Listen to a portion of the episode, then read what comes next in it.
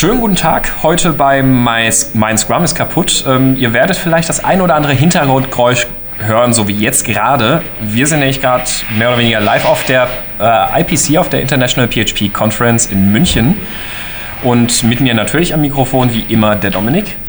Hallo Sebastian. Aber viel wichtiger, neben uns sitzen nämlich auf der linken Seite der Johann Peter Hartmann und auf der rechten. Und auf meiner linken Seite der Daniel Hallmann, beide von der Mayflower GmbH. Genau. Und mit den beiden möchten wir heute mal so ein bisschen über den äh, Übergang in eine agile Organisation sprechen, nämlich was da so alles mal schiefgehen kann, weil der Johann ja auch auf Konferenzen auch immer sehr gerne, sehr offen darüber spricht, welche Fehler man da so alles machen kann, welche Fehler ihr auch bei Mayflower gemacht habt, ähm, was ihr daraus gelernt habt, wie ihr damit umgegangen seid. Und äh, Daniel, du hast vorhin gesagt, du hast auch so ein bisschen die andere Perspektive, nämlich der Johann als CTO, richtig? Ja, äh, Chief David Officer. genau. ähm, nicht mehr technical, weil auf mich hört keiner mehr. Sie wollen noch, da, da ich schon, ja, ja, genau. Äh, genau. Und Daniel, du als äh, Scrum Master bei euch auch, ne? Das ist richtig, ähm, ja. Wie da so ein bisschen auch die beiden Welten kollidieren. Äh, vielleicht, vielleicht auch nicht. Mal sehen, was ihr uns jetzt erzählen werdet. Ne? Ähm, gehen wir vielleicht mal so in der Geschichte zurück. Wann habt ihr denn so mit Scrum das erste Mal irgendwie gedacht, oh, das, das klingt irgendwie nett, das, das machen wir mal in Projekten oder so? Oder äh, wir haben, wie kam das bei euch? Äh, 2005. Äh, wir haben äh, zu der Zeit viel mit MySQL zusammengearbeitet. MySQL hat Scrum eingeführt, in dem Monty eine Mail geschrieben hat. Wir machen jetzt Scrum, so funktioniert das, am Morgen starten wir. Ach, so, so, sowas hatten wir vorhin in unserem Vortrag auch. Ja, ja genau. Und äh, Monty hat das bei MySQL so gemacht und weil wir viel mit denen zu tun hatten, haben wir das gesehen, haben uns das durchgelesen und haben gedacht, boah, Scrum ist ja geil. Das ist ja, wir haben damals PHP und Web Development gemacht. PHP und Web Development war nie etwas, was mit Wasserfällen etwas zu tun haben wollte oder mit Lastenheften, Pflichtheften wirklich gut war. Also haben wir uns gedacht, das passt. Und haben dann 2005 ein bisschen recherchiert, haben dann auch eine managementgetriebene Universalstrategie gemacht, die da Scrum enthielt. Das war noch das alte Scrum, da gab es noch keine Retrospektiven, da gab es oh. noch keine Sprint Planning 2, da gab es noch all solche Dinge nicht. 2005 sah mhm. ganz anders aus. Es gibt viele Leute, die waren damals dabei, aber es gibt keine Leute, die damals dabei waren und noch wissen, dass es keine Retrospektiven gab ja. zu dem Zeitpunkt. Ich, ich, kam, ich kam tatsächlich auch zwei Jahre oder ein Jahr ja. später erst zu Scrum, ja. Und äh, dann haben wir noch XP dazu genommen, aber ohne wirklich Test-Driven zu machen. Aber wir haben ein bisschen rumgetestet und ein bisschen verprogrammiert ähm, und ein bisschen CI gemacht. Und äh, dann haben wir noch Crystal Clear mag ich bis heute total ja. gerne, um so ein bisschen die, die Psycho- und Sozialseite mit dazu zu nehmen, was einem Dinge erklärt. Das war so unser Dreier gespannt. Dann haben wir ein White Paper, auch ein internes gemacht, haben es dort veröffentlicht. Es gab dann Workshops dazu, es wurde alles nochmal erklärt, wie es läuft. Äh, dann haben viele Teams damit angefangen und der komplette Standort Würzburg, auch eine schöne Anekdote, hat nach etwa drei Wochen herausgefunden, dass Scrum im Web Development einfach nicht funktioniert und haben es daraufhin für erstmal äh, einige Jahre wieder abgeschafft. Mhm. Oh, das ist interessant, das wusste ich auch nicht. Und wie viele Leute war die in Würzburg? In Würzburg waren wir da, ich weiß es nicht, zehn Leute oder sowas. In München etwa okay. auch gleiche Kampfstärke. Ja. Was hat denn da nicht funktioniert? Weißt du das noch? Ähm, das war zu viel Prozess. Mhm. Das war, war zu viel. Also tatsächlich, okay. damals war das noch so leichtgewichtig, dass man gedacht hat, äh, es war halt so, hey Joe, aber hey Joe war okay. Ja, man hat so gesagt, mach das doch gleich jetzt mal, das brauchen wir. Und wir haben gesagt, okay, ich mach das dann gleich jetzt mal, weil ihr braucht das ja. Und dann war das da. Und das war eine, eine, Zeit, da waren wir klein und wendig genug. Da ging das auch. Da hat man das einfach so gemacht. Die Teams waren auch maximal, ja, wobei hier, wir hatten schon Teams, die waren bis zu zwölf Leute groß. Zwölf Leute waren das gewesen. Ja, ja, genau. Das weiß ich auch noch. Ja. Und da brauchtest du schon ein bisschen Organisation. Äh, die anderen Projekte waren im Regelfall ein bisschen kleiner. Und die haben halt dann viele Organisationen einfach gemacht äh, über, über direkte Kommunikation und eben nicht über Prozess. Und das war vermutlich der Grund, weswegen sie gesagt haben, nee, hier, lass mal bleiben. Mhm wenn du jetzt so retrospektiv nochmal drüber nachdenken würdest, war das auch, also würde das so aus der heutigen Sicht irgendwie passen immer noch? Dass, dass man gesagt hat, nö, wir sind eigentlich zu klein dafür oder jetzt so, würdest du jetzt sagen, na, man hätte es eigentlich schon machen können, hätte einem ja vielleicht auch geholfen, irgendwie mehr so auf äh, Getting Things Done und sowas zu kommen, ne? also Dinge auch abzuschließen oder Release Ja, genau. So. Also was, was uns tatsächlich weiterhin gefehlt hat, ist so ein bisschen die Prognose und die Nachvollziehbar äh, Prognosefähigkeit und Nachvollziehbarkeit mhm. und, und, Übergaben und sowas. Das hast du ja, wenn du keinen Prozess hast, im Regelfall äh, nicht gut. Wir würden auf gar keinen Fall mehr Dinge mit zwei oder drei Leuten natürlich in Scrum machen, weil es ist mhm. hervorragend nachgewiesener Blödsinn. Ähm, dann würde man eher auf Ticketing. Viele Leute sagen dann, ja, musste Kanban machen. Ja.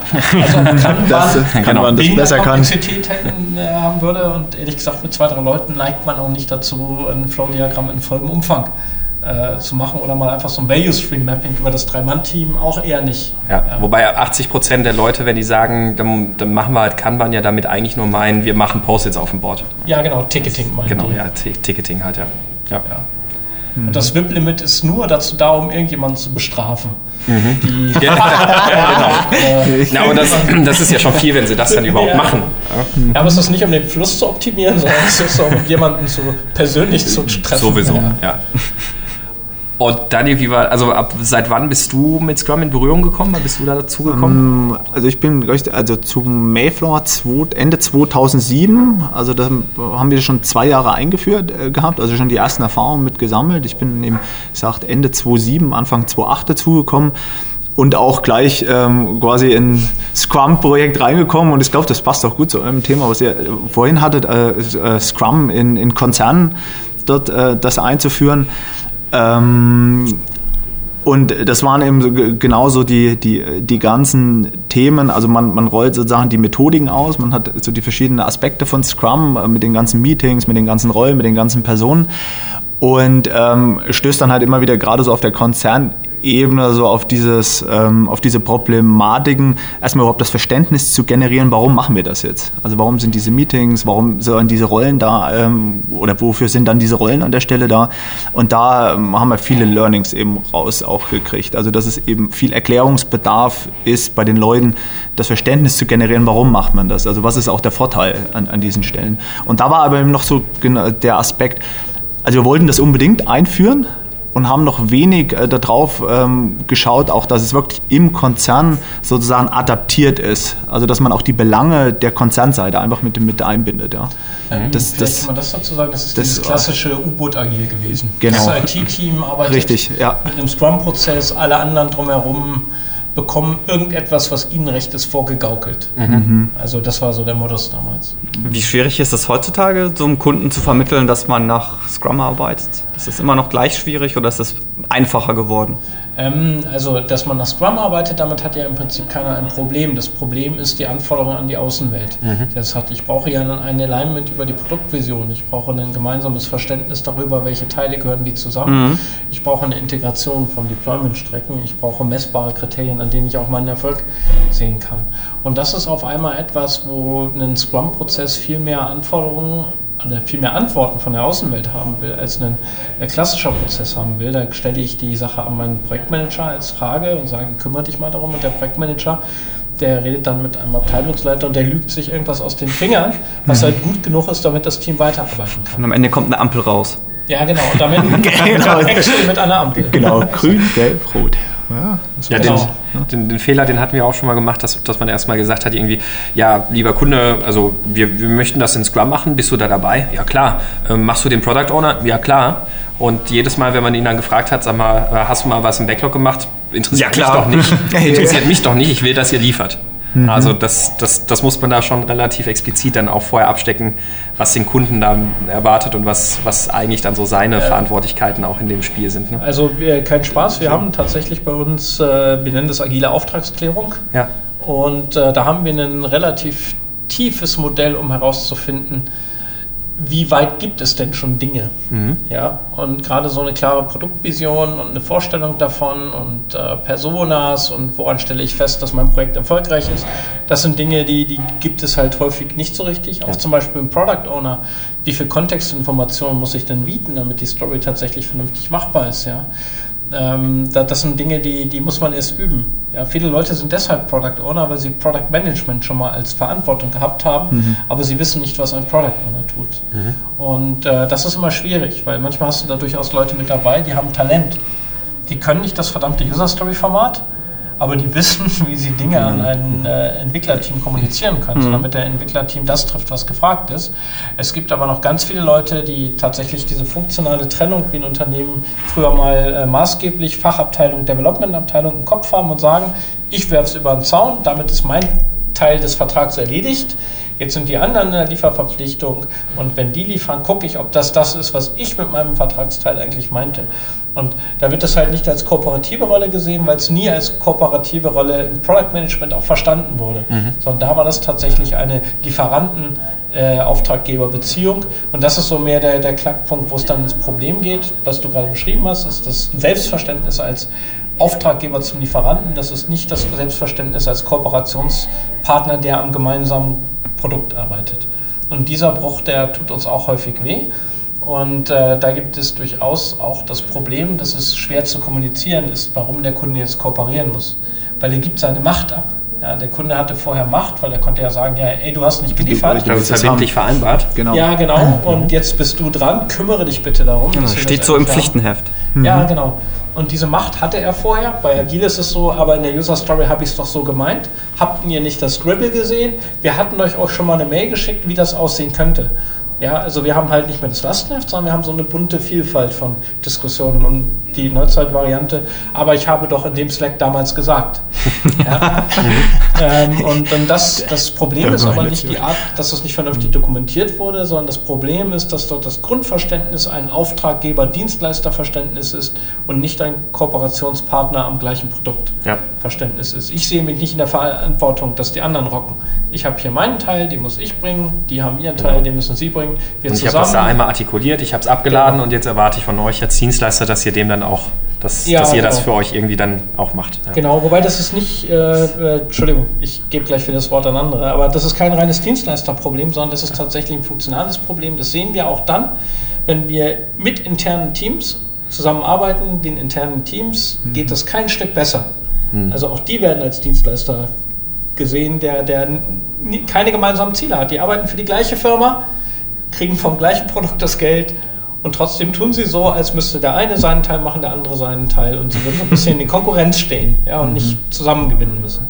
Ja, das ist ähm, generell der kooperative Gedanke, der dann, der dann noch fehlt. Also die Klarstellung, dass du sozusagen an eine gemeinsame Vision und an einem gemeinsamen Ziel arbeitest und das sozusagen und das kontinuierlich. Mhm. Ja, also nicht, dass quasi einer am Anfang einen Part liefert, dann im nächsten Schritt jemand anders einen Part liefert und zum Schluss liefert nochmal jemand einen Part, sondern dass es immer quasi parallel jeder seinen Beitrag auch dynamisch ähm, an der Stelle liefern muss und eben sehr viel über Kooperation und Kommunikation äh, nur geht.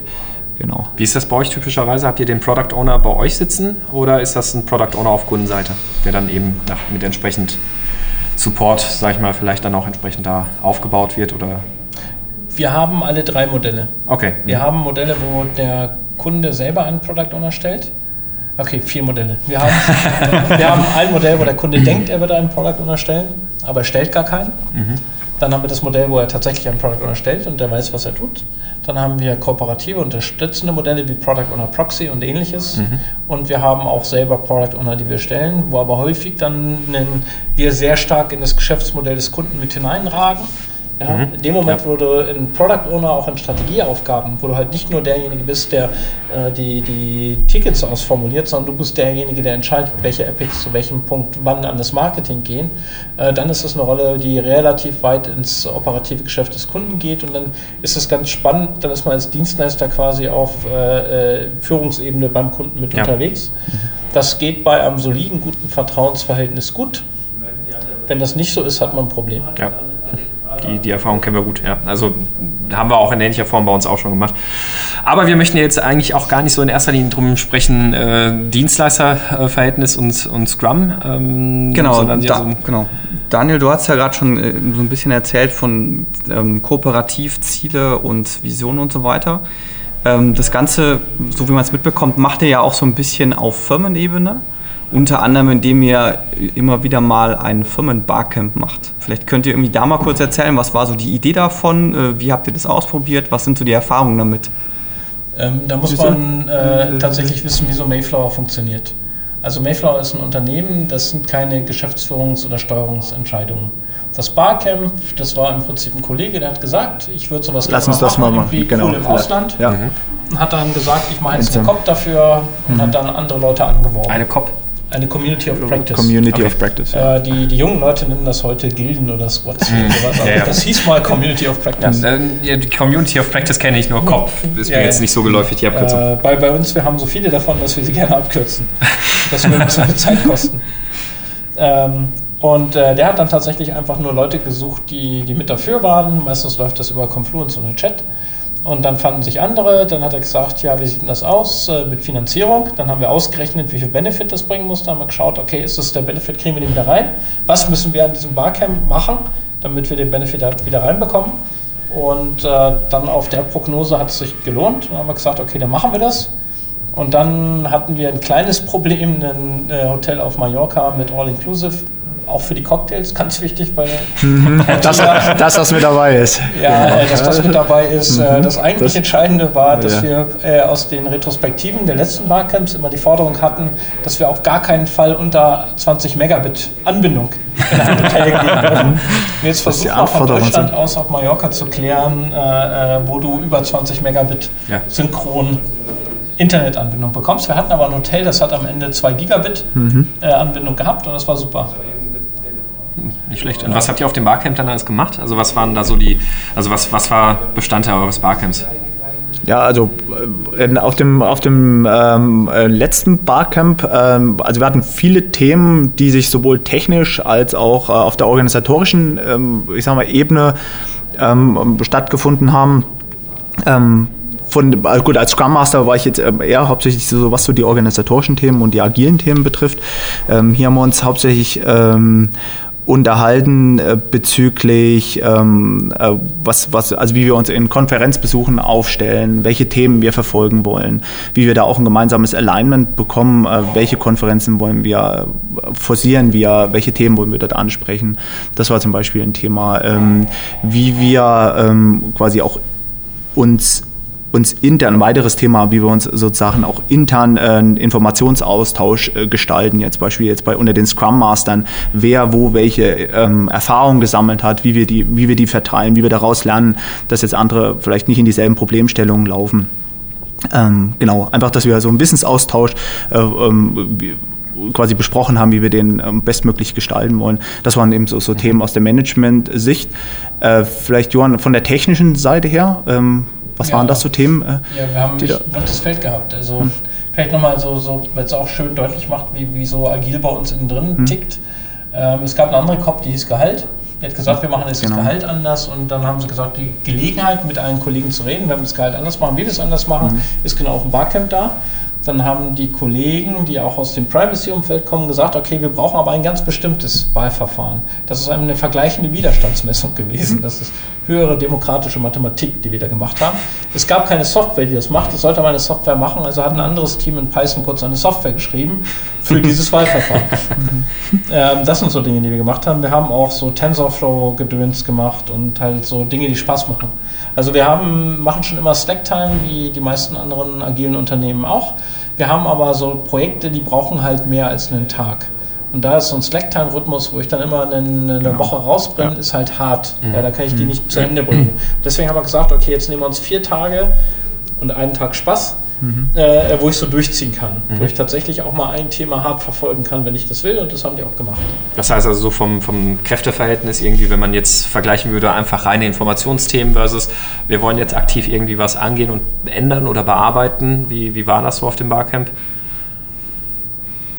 Also ich würde 50, 50? 50, 50. Hätte ich, ja, hätte ich, jetzt, hätte ich jetzt auch gesehen. Also das ist halt ähm, immer wieder auch das Spannende beim Mayflower, dass, ähm, also dass wir nicht nur einfach fokussiert sind auf eine bestimmte Themenmenge, ja, also die jetzt gerade momentan irgendwie ganz besonders brennt, sondern dass wir versuchen, natürlich auch ein breites Feld immer ähm, quasi abzudecken, um zu gucken, an welchen Stellen, wo ähm, haben wir Themen, äh, die wir jetzt nach vorne bringen wollen. Mhm. Ja? Und äh, wie der Johann so schön sagt, das ähm, bietet sich eben gerade über so Communities of Practice an, wenn sich wirklich eine gewisse Menge an Leuten findet, die jetzt ein Thema interessant finden, ähm, dann organisieren die sich selber und bearbeiten auch dieses Thema. Und genauso ist es auch in dem Zuge auch auf so einem Barcamp organisiert dass wir das über ein Open Space Format machen, also quasi Themen sammeln und die dann so priorisieren, dass ich ähm, das quasi auch ersichtlich wird, äh, welche Themen wollen wir jetzt bearbeiten und welche sind äh, gewichtig genug, dass sie auch ähm, quasi bearbeitet werden können. Das heißt also, das bildet sich, also bei, bei euch grundsätzlich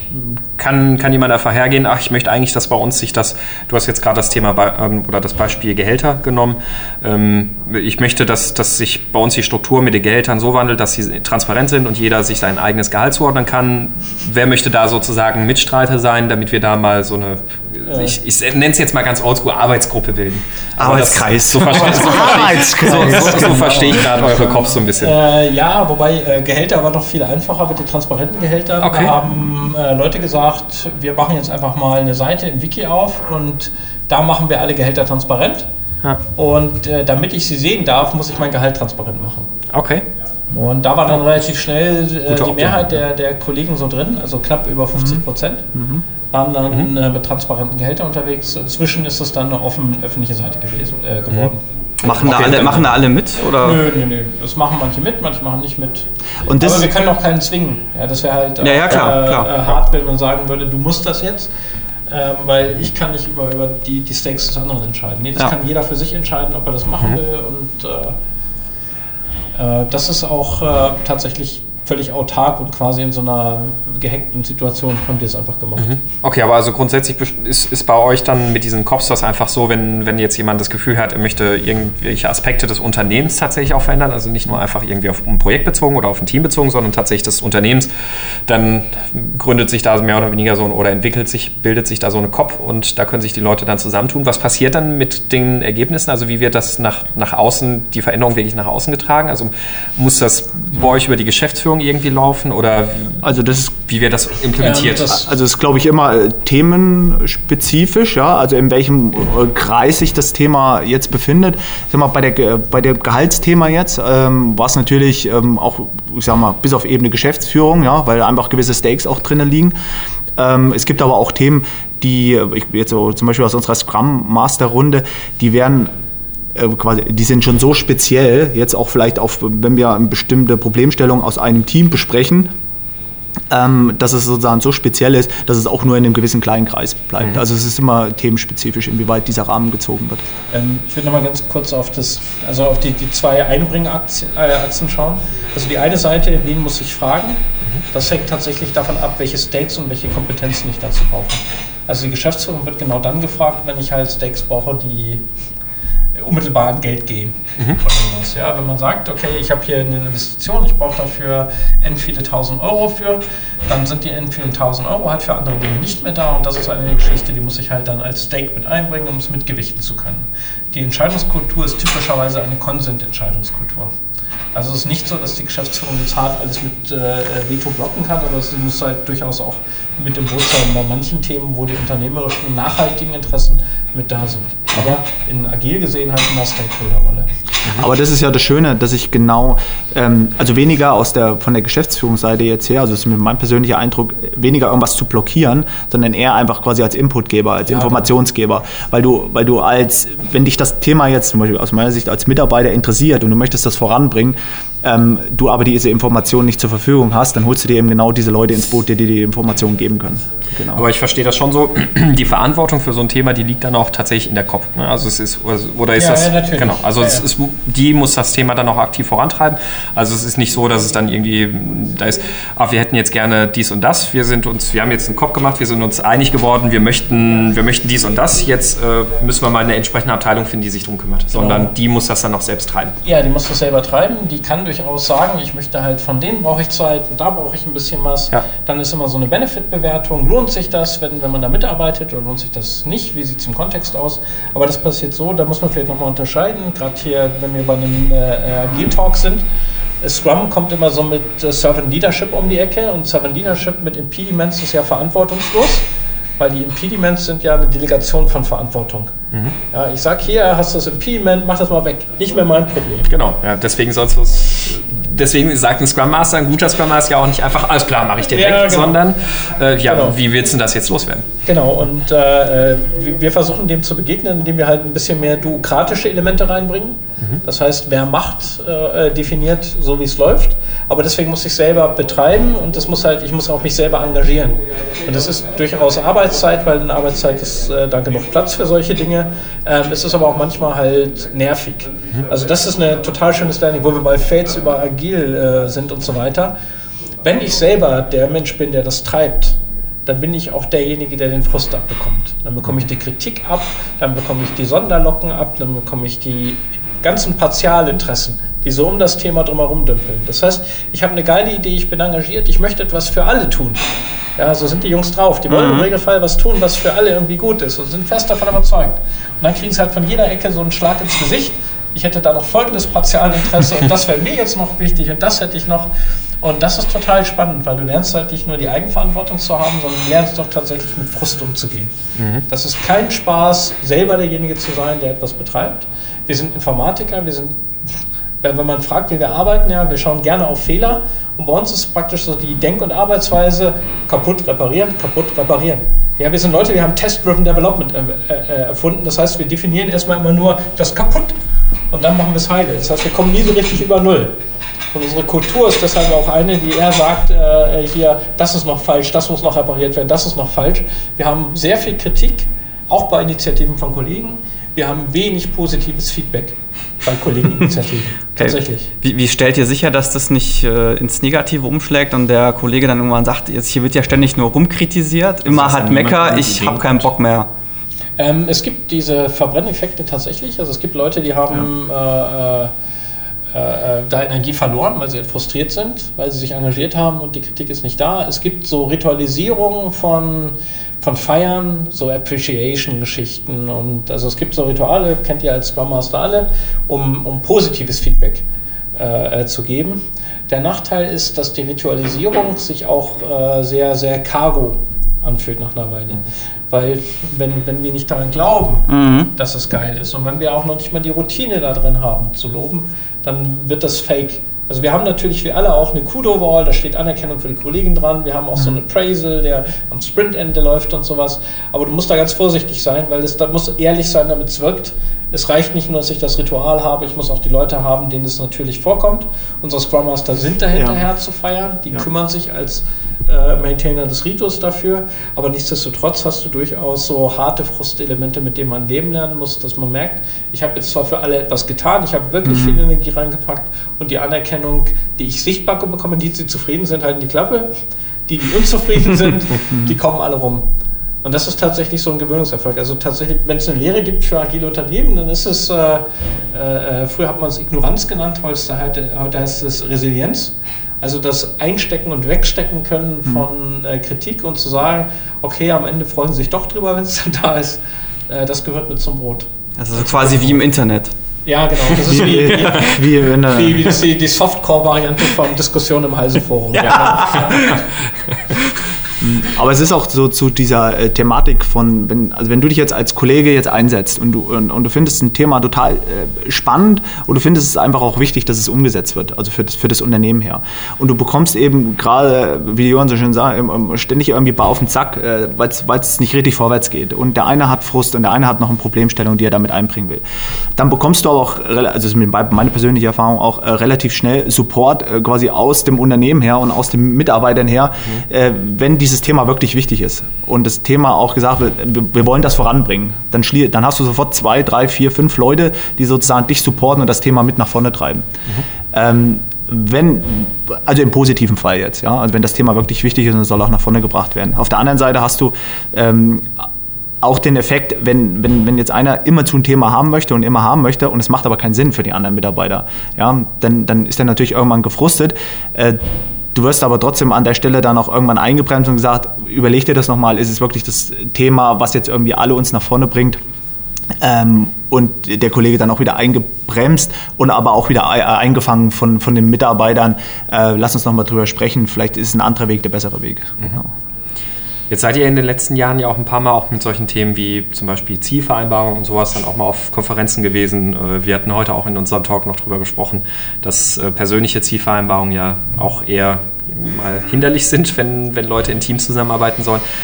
Ähm, ähm, äh, äh Teamzielvereinbarungen sind übrigens auch Schwachsinn, aber sind ein okay, okayer ja. Transitionsschritt. Ja, ähm, aber mich würde jetzt mal so interessieren, was war denn so, also womit auf dem Weg zu, zu, einer, zu einem agileren Unternehmen seid ihr denn jetzt so in den letzten Jahren wirklich gefühlt am härtesten auf die Schnauze gefallen? Also wo, wo hattet ihr dann den Eindruck, wow, da haben wir, also das, das war schon echt ganz schön blöd, dass wir das probiert haben?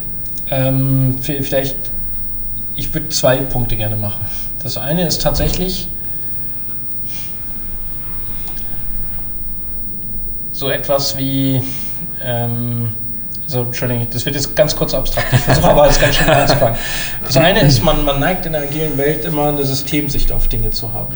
Und eine Systemsicht ist korrekt und eine Systemsicht sagt immer, das Individuum, dem geht es total gut und äh, das macht alles richtig, ist immer das System und wir müssen daran was ändern und solche Dinge. Ich habe aber auch immer so eine Außenkantenfunktion, also Dinge, die, die, die ich vom Kunden bekomme, ob ich mein Produkt verkaufen kann und solche Geschichten. Und das ist problematisch, wenn ich das nicht in den Sync bekomme. Das heißt, wenn ich so Teams habe, die sich darum drehen, wie performant sie sich selbst empfinden, ohne dass sie ein schönes Messkriterium nach außen haben, das ist ein Problem. Wir hatten vorhin darüber gesprochen, wenn das mit dem PO nicht klappt. Ja? Ähm, was ist denn dann das gewesen, was äh, äh, Erfolg kennzeichnet. Dann habe ich Teams, die sagen, ich bin total erfolgreich gewesen. Ich habe total schön agil gearbeitet in der Mitte. Ja, meine Qualität ist 1A. Und mein Scrum-Prozess, da kannst du die Uhr nachstellen. Ja, es gibt jetzt inzwischen der Typ von der Kirchturm-Uhr gegenüber, schaut mal, wann wir Daily Stand-Up haben, um, um zu regulieren. Läuft alles total toll. Nur das Projekt ist halt eine Katastrophe, aber der PO ist schuld. Ja, also solche, solche Dinge haben wir mit dabei, dass wir lernen mussten. Versuch deinen Scope weit zu machen. Versuch nicht auf das zu fokussieren, was dir nahe ist, sondern wenn du eigenverantwortlich bist, hast du auch eine Eigenverantwortung fürs Gesamtsystem. Und du musst dich am Gesamtsystem orientieren und nicht nur an deinem System, an dem du gerade hängst. Das war das erste Learning. Ja. Wir haben uns tatsächlich immer schön geredet, dass das, was wir hier gerade machen, irgendwie schon total affengeil ist. Und das konnte aber sein, dass nebenbei die Welt unterging, wenn es bei mir gerade total schön war, weil ich habe ja alles richtig gemacht. wir haben uns selber ja, auf die Schulter geklopft. Es gibt ja die schöne Metapher der, des Wassermelonen-Prozess. Äh, ja, genau. Prozess. Ja, genau. Und äh, der äh, außen grün, innen rot. Ja. Ja, das war aber umgekehrt. Das war nämlich innen grün, außen rot. das war innen drin, haben wir gesagt, alles richtig gemacht. Äh, das war eine Geschichte. Die zweite Geschichte, die wir hatten, ist tatsächlich eine, eine Riesenreihe voller Missverständnisse, was Führung angeht. Also erstens, Management by Objectives, transaktionale Führung, waren wir schon mit dabei, haben wir natürlich auch gemacht. Wir haben Teamleiter eingeführt, wir haben äh, Ziele gesetzt, wir haben Bonusvereinbarungen gemacht, wir haben festgestellt, ein Jahr ist zu lang, haben wir ein Quartal draus gemacht. Dann hat es immer noch nicht funktioniert. Dann haben uns Leute eingekauft, die uns erzählt haben, wie wir Mitarbeiter und Zielvereinbarungsgespräche vernünftig zu führen. Äh, äh, haben. Dann haben wir es irgendwann gemerkt, haben die abgeschafft. Ja, wie schafft man Bonus ab? Man zahlt ihn voll aus. Ja, Unternehmer den Schritt zurück, das wird ein bisschen schwierig. Ja, äh, du hast gar, praktisch gar keine Variante. Das heißt, es ist durchaus ein Learning, äh, was teuer ist. Ja gut, wobei ich hatte es bei zwei Firmen so, in dem Jahr, in dem ich angefangen habe, hieß es dann so, ab diesem Jahr gibt es kein Weihnachtsgeld mehr. ja, genau. Ähm, Genau, wobei das ist ja nicht leistungsabhängig gewesen. Also ich weiß es nicht. Ja. Also vom Weihnachtsmann vielleicht. ähm, äh, ich würde gerne noch mal ganz kurz bei, ja. bei Führung, weil das echt, mhm. echt spannend ist. Und das ist äh, so ein hartes Thema, das keiner richtig gut kann. Ähm, dann hast du aber deine Strukturen irgendwie da und versuch jetzt mal Leute wieder wegzunehmen von Positionen, die da sind. Ja, das ist total hart. Du hast persönlichen Statusrang. Wenn man sich die Moving Motivators anschaut, ja, so, so, was habe ich mir erarbeitet? Ich will ja, meine Motivation kommt daher. Ich habe was geleistet, ich bekomme Feedback. Und wenn das Feedback auf Papier steht und mir irgendwie offiziell übergeben wurde, dann ist dieses Feedback glaubwürdig. Ja, und ich kann damit sozial, mein sozialer Graf kann ich sagen, ey, guck mal. Ja, es ist nicht umsonst so, dass Xing mhm. bei Statuswechseln und sowas immer announce und die Leute ihre Visitenkarte rumzeigen und sowas. Mhm. Das ist relevant. Das hat aber tatsächlich mit Führung überhaupt nichts zu tun. Was ich da habe, ist Statusrang und das ist eine Incentivierung, die sorgt dafür, dass Leute gerne sich selber besser darstellen wollen lassen. Das heißt, wenn ich Teamziele habe und Führung, dann habe ich schon einen, einen Reibe- und Knackpunkt, mhm. äh, ja. weil ich divergierende Incentivierung mhm. dabei habe. Und ich habe ja gleichzeitig, glaube ich, an der Stelle noch den Effekt, also wenn ich schon den, diesen gewissen Status und Rang habe, dann brauch, will ich ja als äh, derjenige, der diesen Status hat, auch die Sicherheit haben, dass ich diesen Status und Rang auch behalten kann. Genau, weil ich habe ihn mir erarbeitet. Ja. Die Arbeit mhm. nicht in der Vergangenheit, dass ich das gemacht habe. Ich habe aber eine Funktion, Führung. Und das ist eine organisatorische Funktion in so einem Unternehmenssystem. Die hat zwei Aufgaben. Die eine ist tatsächlich Dinge zu organisieren. Also dafür zu sorgen, dass ein Mapping zwischen Kollege und Aufgabe stattfindet. Ähm, dass äh, Dinge, die zu einem Termin da sein sollten, zu einem Termin da sind und solche organisatorische Faktoren. Ich habe zweitens eine Kommunikationsaufgabe. Wenn man sich so die Historie von so kleinen Stämmen anführt, dann ist die Führungsaufgabe immer eine Kommunikationsaufgabe, nämlich einmal stelle ich die Gruppe oder meinen Stamm oder mein Rudel oder meine Familie nach außen dar. Ja, klassisches Führungsbild der Familie. Der Papa stellt die Familie nach draußen dar, sagt, wir machen das und das. Wenn jemand spricht, dann spricht er. Und genauso geht es auch in die umgekehrte Richtung. Ich bin derjenige, der die Außenwelt deutet für die Leute in meinem äh, Team. Das heißt, ich sage ihnen, so läuft es übrigens. Ja, das und das hängt mit dem zusammen, der hat mit dem geredet. Diese Kommunikationsrolle, es macht durchaus Sinn, dass nicht jeder mit jedem redet. Das ist kommunikationsmäßig eine Riesenkomplexität. Will ich gar nicht haben. Aber die muss jemand einnehmen, die ist aber kontextsensitiv. Ja, das ist das Problem, wenn ich einen Abteilungsleiter habe, der total gut drin ist in äh, äh, menschlichen Themen, aber total beschissenen fachlichen Themen. Wenn ich dann immer Features aus der DevOps oder aus der Ops-Abteilung brauche und das wird über jemanden kommuniziert, der nur Informationen rausnehmen kann, weil er keine Ahnung davon hat, was das ist, was er gerade kommuniziert. Dann habe ich eine Führungsrolle, die ist komplett kaputt. Also ja. der, der klassische CTO oftmals, der kennt sich zwar super in der Technik aus, aber der ist eigentlich der völlig falsche, um da jetzt äh, die Führung zu übernehmen für ein ganzes Team. Ja, genau. Und die, wir hatten vorhin darüber gesprochen, diese andere Führungsfunktion, äh, also im Sinne von Organisationsfunktion, das ist, oder auch technische Führung, ja, nach wem soll ich mich richten, wer sorgt dafür, dass ich ein gemeinsames Bild bekomme, das ist eine passive Rolle. Die anderen hören auf mich, wenn sie auf mich hören wollen. Die Illusion, dass in einem Software-Team weil der Senior-Architekt dran steht. Die anderen glauben, dass ich etwas sehr Cleveres gemacht habe, weil das auf meiner verdammten Visitenkarte steht. Das stimmt halt nicht. Ja? Was dann passiert ist, die denken, ja, der ist zwar Architekt, aber der hat keine Ahnung. Und dann machen sie irgendein Theater, um mir vorzuspielen, ich hätte noch eine Relevanz, weil auf meiner verdammten Visitenkarte Architekt drin steht.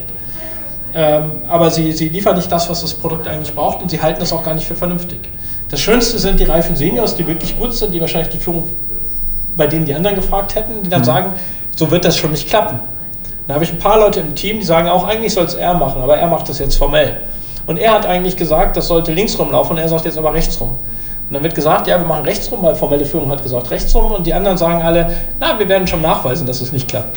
Ja? dann habe ich genau die Incentivierung gegen das Produkt, ja. gegen die Firma äh, geschaffen. Und äh, das ist total hart. Und das ist aber das, was man sich mit klassischen Führungsstrukturen einkauft und mit Führungsstrukturen, die nicht auf Abruf sind und mit Führungsstrukturen, die universell sind und mit Führungsstrukturen, die nicht beauftragt werden von den Leuten, die geführt werden wollen. Ja, dann habe ich genau das. Aber das ist total hart, weil die, die Leute haben sich halt erkämpft, die haben sich eingesetzt, um da hinzukommen. Ja. Und das dann wieder abzudrehen, das ist eine harte Nummer.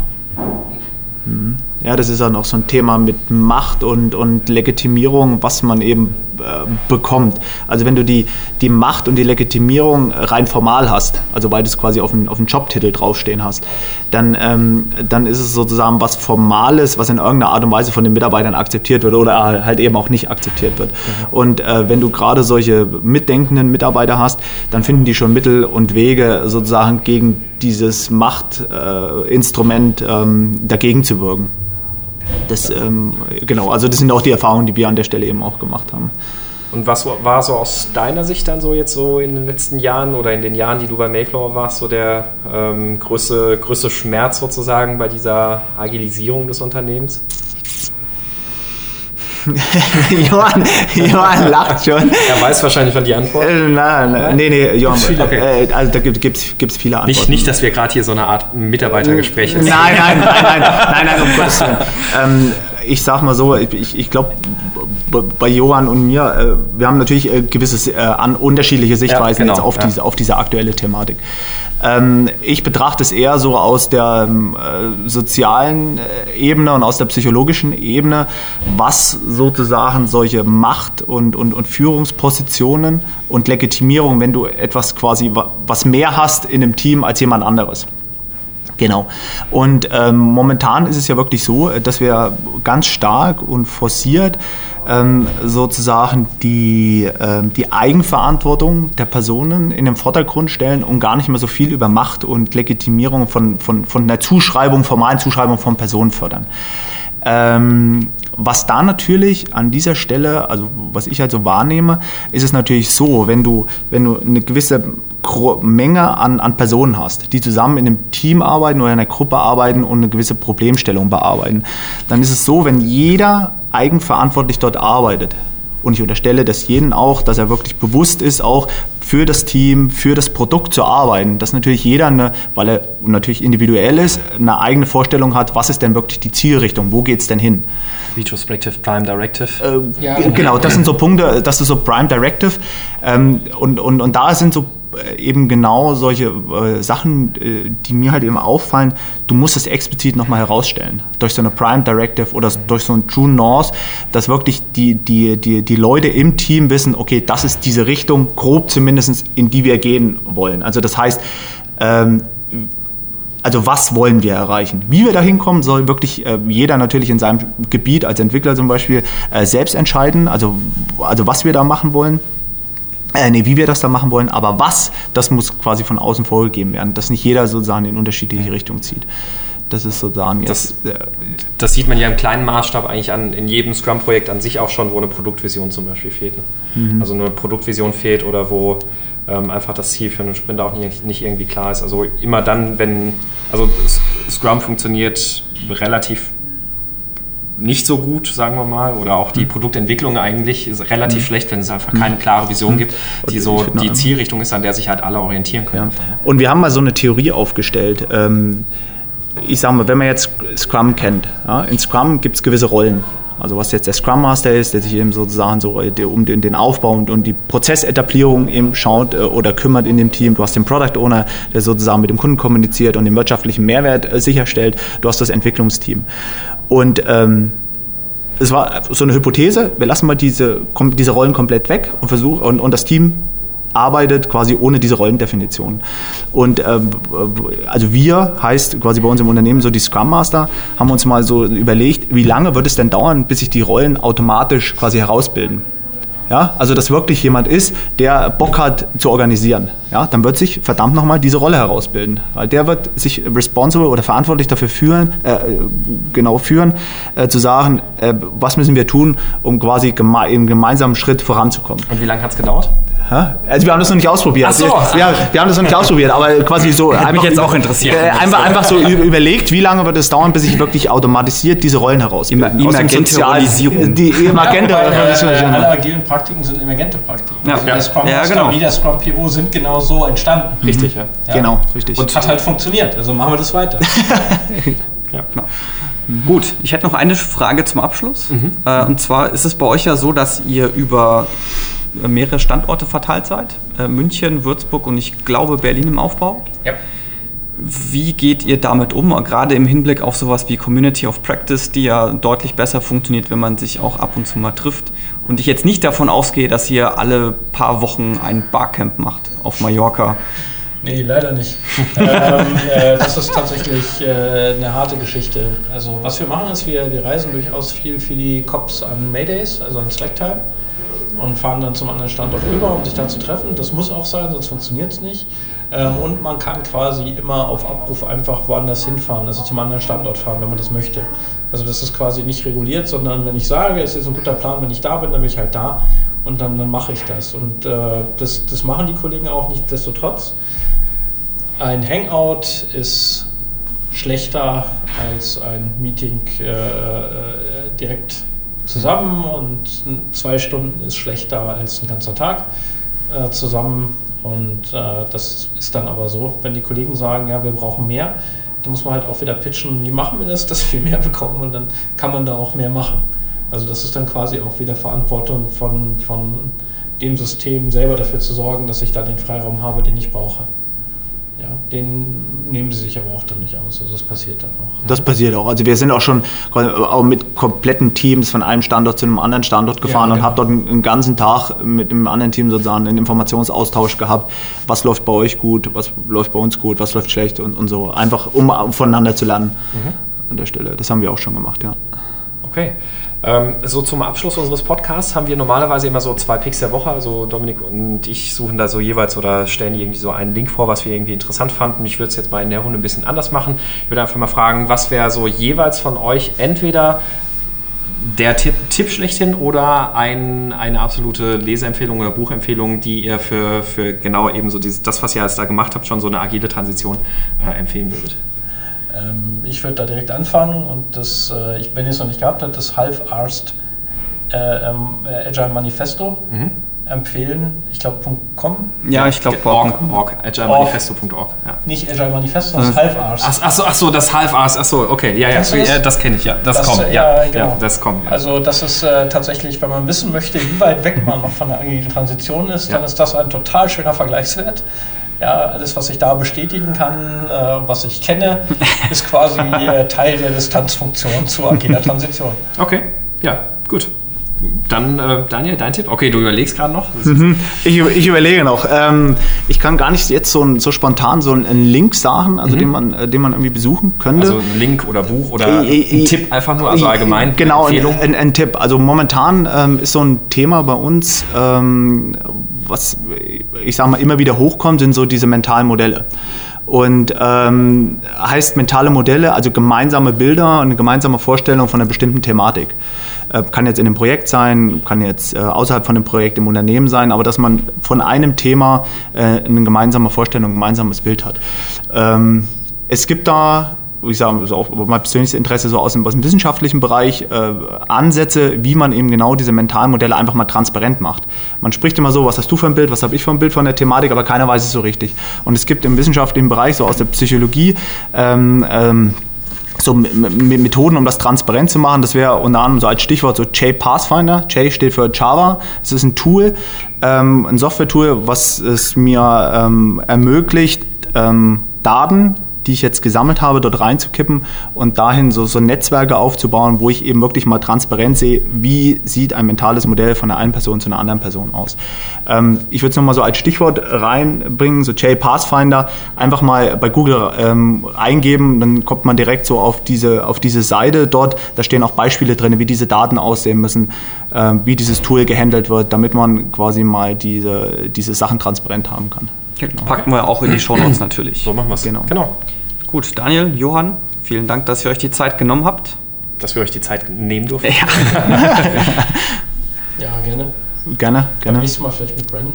Genau, genau. Beim nächsten Mal, beim nächsten Mal dann genau. mit Brandon. Also der, der Johann äh, kann ich an der Stelle nochmal empfehlen. Ich habe, glaube ich, sogar im letzten Podcast war das, da habe ich deinen ähm, Management Brainfucks Talk ja, auch genau. noch empfohlen, ähm, weil ich einfach da in der Woche mal wieder drauf gestoßen bin.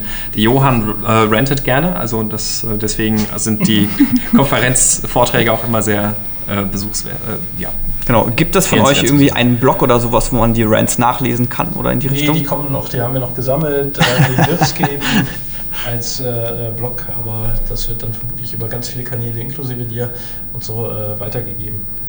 Ich habe da keine genauen Daten, deswegen verspreche ich nichts. Wenn ich die Deadlines nicht kenne, gebe ich keine Versprechen. Okay, Gut, dann würde ich sagen, sind wir durch für heute. Ähm, euch beiden nochmal vielen herzlichen Dank. Danke. Und äh, wie immer gilt, ihr dürft dann äh, auf, den, auf dem Blog oder per Twitter oder per Facebook dürft ihr Kommentare hinterlassen und liken und ähm, eure Meinung dalassen. Ähm, die beiden, die ihr jetzt gehört habt, kommen von der Mayflower. Also das heißt, äh, da könnt ihr euch auch nochmal informieren, wenn ihr was zu dem Unternehmen wissen wollt. Und dann bleibt eigentlich nur zu sagen, ach, Themenvorschläge natürlich auch gerne einreichen, auch an thema.meinscrum Und das war's. Tschüss und einen schönen Abend. Bis nächste Woche.